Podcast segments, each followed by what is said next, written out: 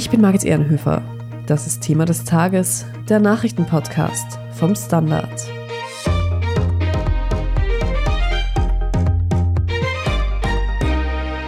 Auftakt in der Skisaison und das Ende Oktober. Während im Tal bei lauen Temperaturen noch der Regen tröpfelt, laufen in den Ötztaler Gletschern die Schneekanonen auf Hochbetrieb. Denn am Samstag startet in Sölden der Skiweltcup. Doch nicht nur Kunstschnee wurde eifrig produziert, für den pünktlichen Start der Saison wurden auch Baggerarbeiten in den Gletschern durchgeführt. Was genau das bedeutet und warum Umweltschützer deswegen alarmiert sind, darüber sprechen wir heute. Wir fragen nach, warum der Saisonstart trotz Klimawandels nicht einfach nach hinten verschoben wird und sehen uns an, wer dieses Jahr die besten Chancen auf den Weltcupsieg hat. Lukas Zara, du bist Redakteur in der Standard Sportredaktion und wir haben es in der Einleitung schon gehört, es ist Weltcup-Saisonstart dieses Wochenende in Sölden und du befindest dich auch gerade vor Ort. Kannst du uns einen Eindruck davon geben, wie sieht es denn dort derzeit aus? Bist du schon in Weltcup-Stimmung? Bei der Anfahrt, bei der Anreise, muss ich sagen, habe ich Lust bekommen aufs Rennradfahren, weil das Ötztal ist wunderschön. Links und rechts Hänge, Berge, Wälder, schöne Felsen da. Wirklich, es ist wirklich beeindruckend. Ich bin zum ersten Mal da. Und in Weltcup-Stimmung bin ich mittlerweile schon auch, weil Sölden ist ein super Ort. Man kann hier nämlich mit so gut wie jeder Athletin und jedem Athleten reden, mit Betreuern, mit Leuten aus dem Hintergrund. Das ist wirklich journalistisch sehr, sehr wertvoll hier zu sein. Was jetzt die Winterstimmung betrifft, eher weniger. Es regnet gerade, wo wir aufnehmen, was aber ein gutes Zeichen ist, weil oben am Berg schneit. Da wird es also schöne Bilder geben, glaube ich, am Wochenende.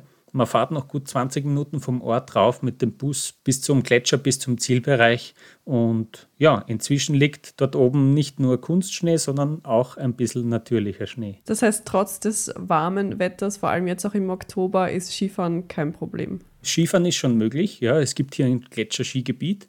Ich habe in meinem Hotelzimmer gleich fünf Panoramasender, wo man jederzeit Webcams sieht von dort oben. Da sind ein paar Pisten auch wirklich präpariert. Ich habe jetzt dann nachgeschaut, es sind insgesamt neun Kilometer Pisten offen von insgesamt 139, die sie hier haben. Also noch sehr, sehr wenig.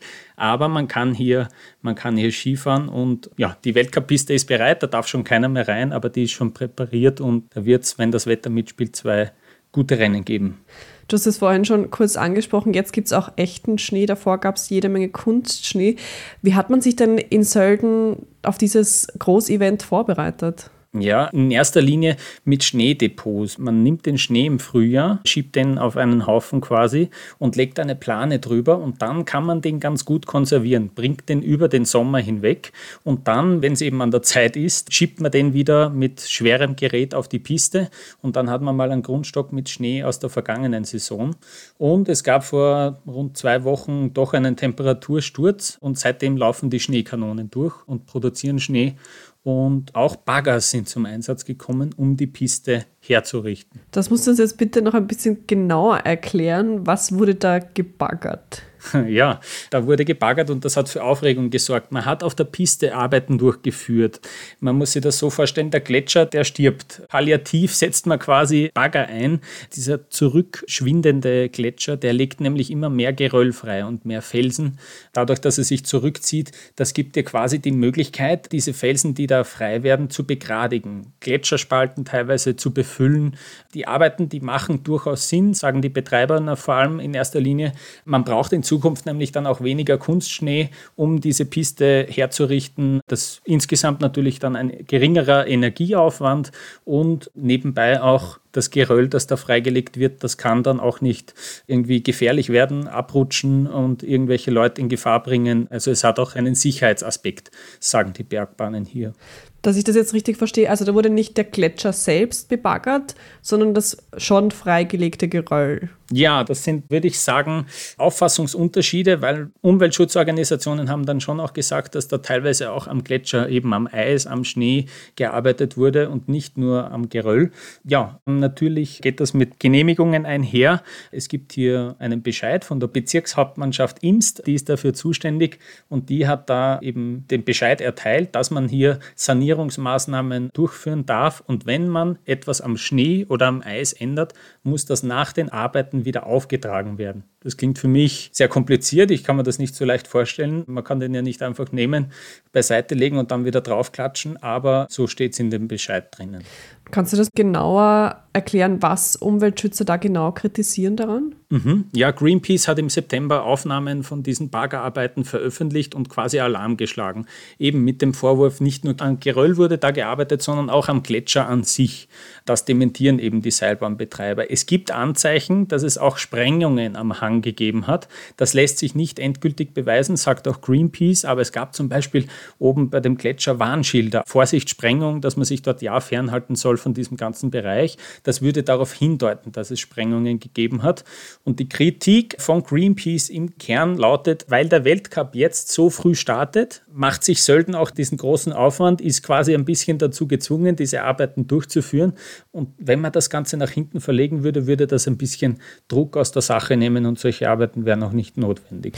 Da stellt sich gleich die Frage, warum macht man das denn nicht einfach? Warum verlegt man den Start nicht einfach zwei, drei Wochen nach hinten? Gerade jetzt angesichts der Klimakrise wissen wir ja, dass die Winter später beginnen. Ja, an diesem Termin hält der Ski-Weltverband fest, das ist die FIS, die sagt, diesen Termin, der ist da günstig und das wollen wir. Wir wollen Ende Oktober die ersten Skirennen sehen.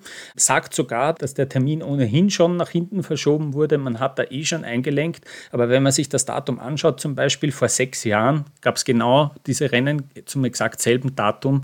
Also da hat man sich in den letzten Jahren eigentlich recht wenig verändert.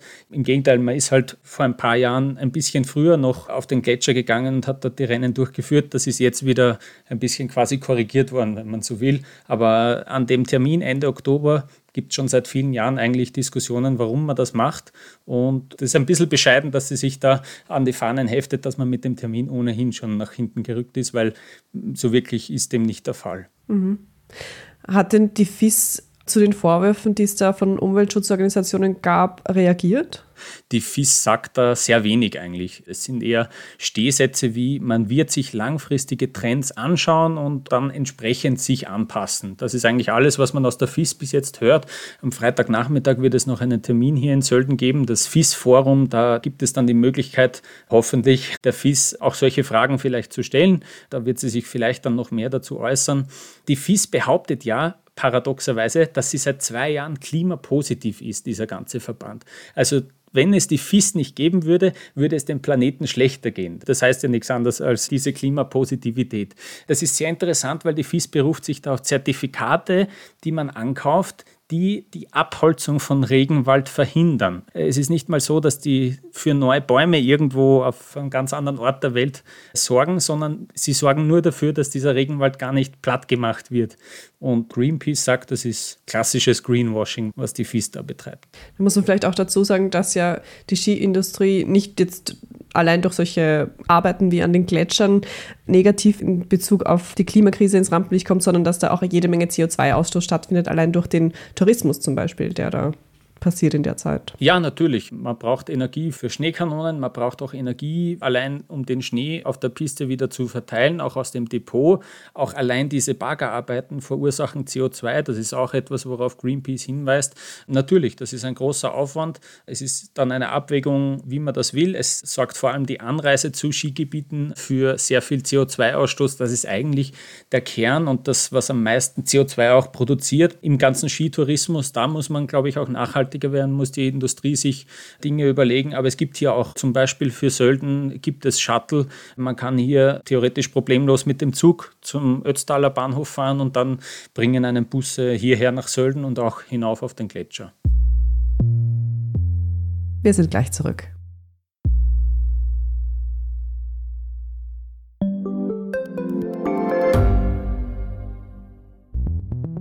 Wie können wir die Erderhitzung stoppen? Wie verändert künstliche Intelligenz unser Leben? Und wann wird nachhaltiges Reisen endlich einfacher? Um diese und viele weitere Themen geht es im Podcast Edition Zukunft und Edition Zukunft Klimafragen. Ich bin Alicia Prager. Und ich bin Julia Beirer.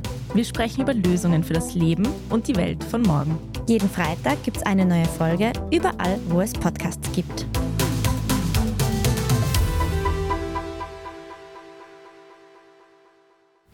Weil es jetzt eben so für Aufregung gesorgt hat, bleiben wir noch bei diesen Baggerarbeiten, weil letztendlich wird ja die Austragung des Weltcups in Österreich und damit eben auch diese Arbeiten ja vom ÖSV organisiert. Was sagt man denn beim österreichischen Skiverein zu dieser Kritik? Der ÖSV, der besitzt keine Seilbahnen oder Skigebiete, aber genau wie du sagst, er ist der Organisator zumindest von diesen Weltcuprennen. In Sölden beginnt der Winter bereits im Oktober. Das ist so und der ÖSV sorgt eben auch dafür mit diesen Rennen. Man hat reagiert auf die Berichterstattung der vergangenen Tage und Wochen mit der Einführung einer Klimataskforce. Man hat sich da auch Kritiker wie Felix Neureuter, ehemaliger Skirennläufer, ins Boot geholt. Neureuter hat da wirklich vielleicht so prominent und so laut wie kaum ein anderer diese Arbeiten auch kritisiert. Ich bin da bei dieser Klimataskforce noch ein bisschen vorsichtig. Auch beim Markenrebranding, der ÖSV hat sich da ein bisschen neu aufgestellt, was das Marketing betrifft, vor ein paar Monaten. Auch da hat man Nachhaltigkeit erwähnt, groß geschrieben. Ja. Viel Konkretes habe ich bis jetzt noch nicht erkennen können. Aber ich würde auch sagen, geben wir dem ÖSV da zumindest diesen Winter Zeit, um dieser Klimataskforce auch Zeit zu geben. Wenn der ÖSV sagt, das ist ja auch noch das Problem an diesen Rennen, wenn der ÖSV sagt, wir wollen das nicht mehr Ende Oktober in Sölden ausrichten, dann könnte es natürlich sein, dass die FIS hergeht und sagt, hey, in der Schweiz gibt es einen Ort, gibt es auch Gletschergebiete, die werden da bereit Ende Oktober und man würde dieses große prestigeträchtige Event, das auch durchaus sehr wichtig ist für die Wirtschaft, eben ins Ausland verlieren. Das ist ein ganz wichtiges Thema, glaube ich, das du da ansprichst. Wir haben eben auf der einen Seite Umwelt- und Klimaschutz und auf der anderen Seite leben ja gerade in Österreich, in Tirol, in diesen Skigebieten viele Menschen von diesen Events und vom Tourismus, der darauf folgt. Wie sieht denn die Lage für die Branche aus? Warum ist da auch dieser frühe Saisonstand so wichtig? Mhm, ja, dieses Event, dieser Weltcup-Auftakt, das ist ein Auftakt für den ganzen Winter. Dieser Weltcup soll Lust machen. Die Leute sollen am besten das Rennen anschauen und gleichzeitig noch am Handy auf der Couch den Skiurlaub buchen, sage ich jetzt einmal, oder sich überlegen, wo man eine neue Skiunterhose kaufen kann. Ja? Tourismus Sölden, also das Tourismusbüro, mit dem habe ich auch telefoniert im Vorfeld, die haben mir gesagt, sie bekommen regelmäßig Rückmeldungen jedes Jahr von anderen Skigebieten. Die bedanken sich quasi dafür, dass sie das ausrichten, weil regelmäßig nach dem Weltcup die Buchungslage deutlich besser ausschaut. Ob das kausal in Zusammenhang steht oder ob die Leute generell Ende Oktober dann einmal dran denken, einen Winterurlaub zu buchen, lässt sich nicht überprüfen. Aber ja, es ist sicher der Fall, dass man das mitkriegt, allein von der Medienpräsenz dieses Events. Es haben halt alle ein Interesse daran, dass dieses Event in Sölden gut verläuft. Der Tourismus eben mit diesem Ankurbeln der Wirtschaft, der ÖSV für das Prestige, dass man hier äh, exzellente Rennen veranstalten kann, dass man das mal wieder unter Beweis stellt und zeigt. Die FIS will das natürlich, weil sie den Sport gut darstellen lassen will und eigentlich auch die Skiprofis, weil die Skiprofis werden zum Teil auch ja, nicht nur zum Teil von Skifirmen bezahlt. Und wenn es den Skifirmen gut geht, wenn die viele Skier verkaufen können, dann geht es halt den Aktiven auch gut, weil die eben von ihnen bezahlt werden. Weil du jetzt die Skiprofis ansprichst, hat denn hier jemand auch Stellung bezogen zu diesen aktuellen Vorgängen? Hm, ja, ganz viele. Sie werden ständig hier auch danach befragt. Es ist halt so, dass sie, ich glaube, diese ganze Skiszene ist schon ein bisschen krantig, weil sie halt immer darauf angesprochen wird. Aber man muss sich bewusst sein, dieser Skisport das ist wahrscheinlich die Sportart, wo man die Auswirkungen der Klimakrise am meisten sieht, am meisten spürt. Und deswegen müssen Sie sich halt diese Fragen anhören und auch stellen lassen. Ja. Es gab eine Michaela Schifrin, Gesamtweltcup-Siegerin, Rekordsiegerin im Weltcup, die fragt öffentlich, ob das sein muss, dieser frühe Beginn. Auch Lara Gut-Berami, eine Schweizerin, die auch einmal den Gesamtweltcup gewonnen hat, die fordert eigentlich auch, dass dieser Weltcup verschoben wird nach hinten. Andere sind ein bisschen zurückhaltender. Ich denke da jetzt auch an österreichische Athletinnen und Athleten, die können da jetzt nicht ganz groß kritisieren, weil das auch ein ÖSV-Event ist. Das wäre ja auch irgendwie blöd, aber sie sagen natürlich auch, sie spüren das. Es war irgendwie in dem Sommer so schlimm wie noch nie und man kann durchaus darüber reden. Ich kenne ganz wenige, die wirklich gegen eine Verschiebung von diesem Weltcup ein bisschen nach hinten in den November hinein sind. Wenn wir hier jetzt schon über Skisport und die Stars sprechen und mit dir als Sportredakteur, dann müssen wir natürlich auch über das sportliche Ereignis an sich sprechen.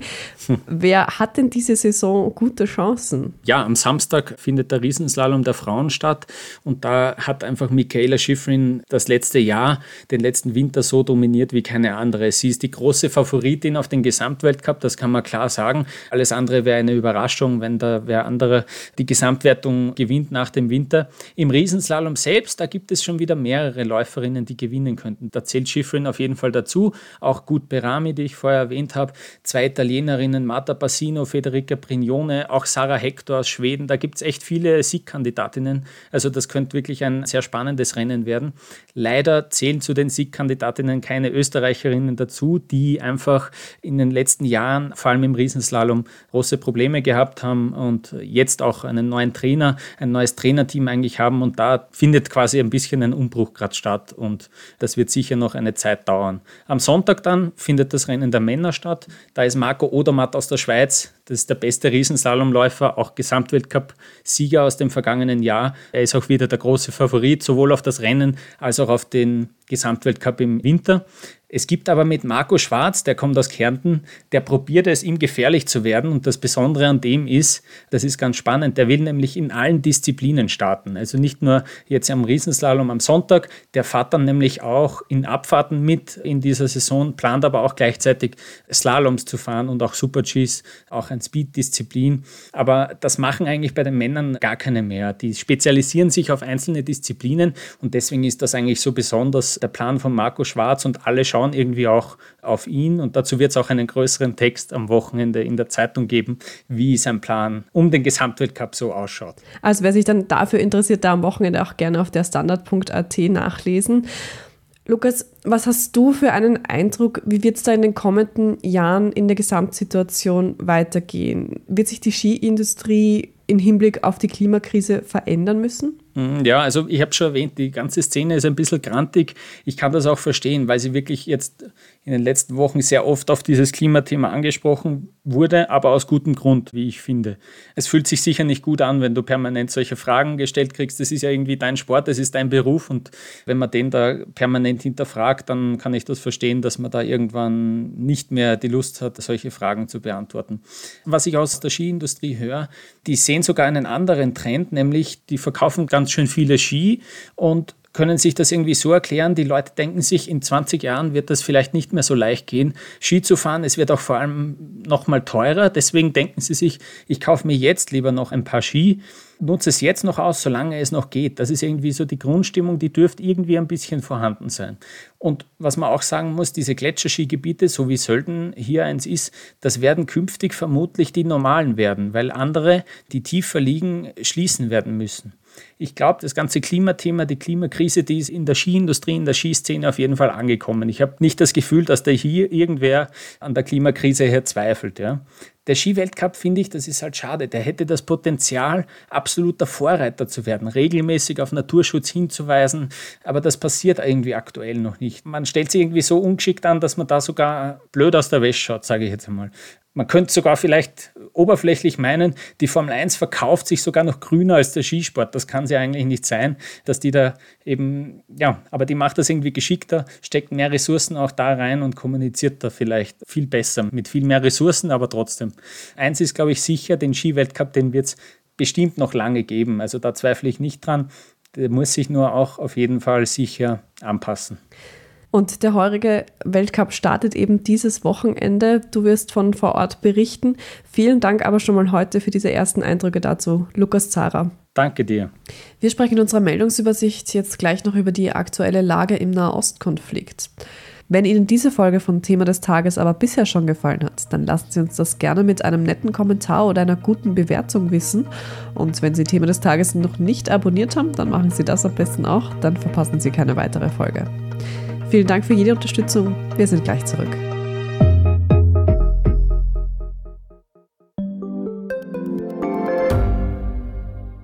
Standard-Podcasts gibt es ja wirklich schon zu jedem Thema. Also fast jedem. True Crime.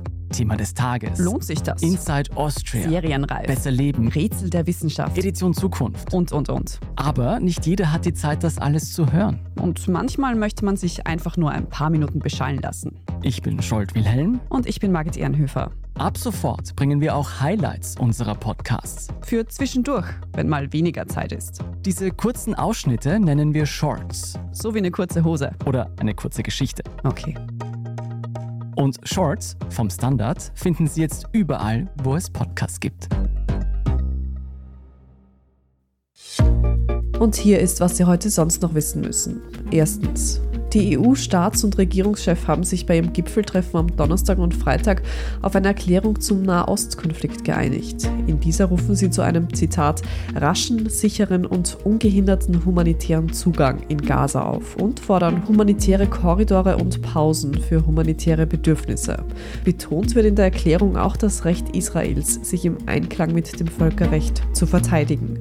Die Hamas wird wiederum aufgerufen, alle Geiseln freizulassen. Heute Freitag sollen aus der EU zwei weitere Flüge mit Hilfsgütern für Gaza starten. Vor Ort haben am Freitag die Bodentruppen der israelischen Armee nach eigenen Angaben einen gezielten Vorstoß im Zentrum des Gazastreifens durchgeführt. Dabei seien auch Kampfjets und Drohnen im Einsatz gewesen. Ziel sollen etwa Kommandozentralen der Hamas gewesen sein. Danach soll die israelische Armee wieder abgezogen sein. Im Westjordanland wurden unterdessen bei Razzien mehrere Personen, die im Verdacht terroristischer Aktivitäten stehen, festgenommen. Darunter sollen 17 Mitglieder der Hamas sein. Bei dem Einsatz dürften auch mehrere Menschen ums Leben gekommen sein. In Bezug auf die Geiseln, die von der Hamas in den Gazastreifen verschleppt wurden, hat Israel nun die Anzahl mit 229 offiziell angegeben. Von Seiten der Hamas heißt es, dass 50 dieser Geiseln bereits tot sind. Zweitens, wir kommen in die USA. Dort hat im Bundesstaat Maine ein Amokläufer am Mittwochabend 18 Menschen getötet. Seither sucht die Polizei nach dem verdächtigen Schützen. Dieser hatte das Feuer in einem Freizeitzentrum und einem Restaurant in der Kleinstadt Lewiston eröffnet. 15 Menschen starben direkt an den Tatorten, drei weitere im Krankenhaus. 13 Menschen wurden außerdem verletzt. Ein Motiv ist bislang nicht bekannt. Als Verdächtiger gilt ein 40-jähriger Reservesoldat. Die Suche nach dem Mann gestaltet sich bislang als schwierig. Hunderte Polizeibeamte sind im Einsatz. Darunter auch die Küstenwache, denn auch eine Flucht per Boot kann nicht ausgeschlossen werden. Am Donnerstagabend hat die Polizei das Haus des Mannes umstellt. Es war jedoch nicht bekannt, ob sich der Täter tatsächlich darin aufgehalten hat. Drittens, in der italienischen Stadt Pavia haben zwei Männer das Leben im Hotel Mama auf die Spitze getrieben. Die beiden 40- und 42-Jährigen wollten weder aus der Wohnung der Mutter ausziehen, noch sich an den gemeinsamen Kosten beteiligen. Und das, obwohl sie beide berufstätig sind. Der 75-jährigen Mama wurde das nun zu viel und sie zog vor Gericht mit Erfolg. Bis zum 18. Dezember müssen die beiden Söhne nun ausziehen. Übrigens ist es in Italien gar nicht so unüblich, dass Kinder länger bei den Eltern wohnen als in der restlichen EU. Immerhin 66 Prozent der Italienerinnen im Alter zwischen 18 und 34 Jahren wohnen noch bei ihren Eltern. Bei Männern sind es sogar ganze 72 Prozent. Und viertens, zum Schluss noch ein Hörtipp.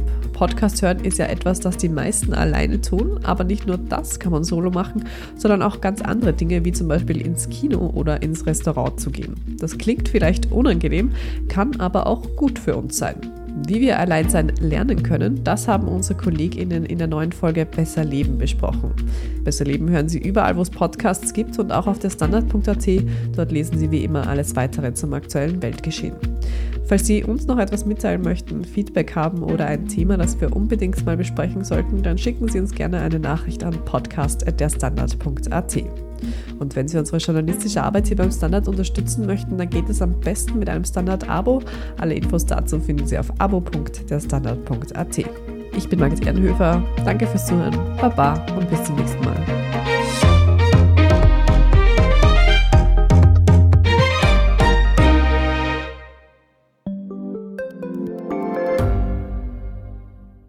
Ich bin die Franziska Ich bin der Martin. und wir wollen besser leben. Lohnt sich 10.000 Schritte zu gehen jeden Tag?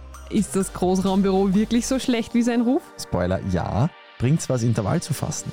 Wir fragen die, die es wirklich wissen und probieren es auch gleich selber aus. Bei Besser Leben, jeden Donnerstag eine neue Folge.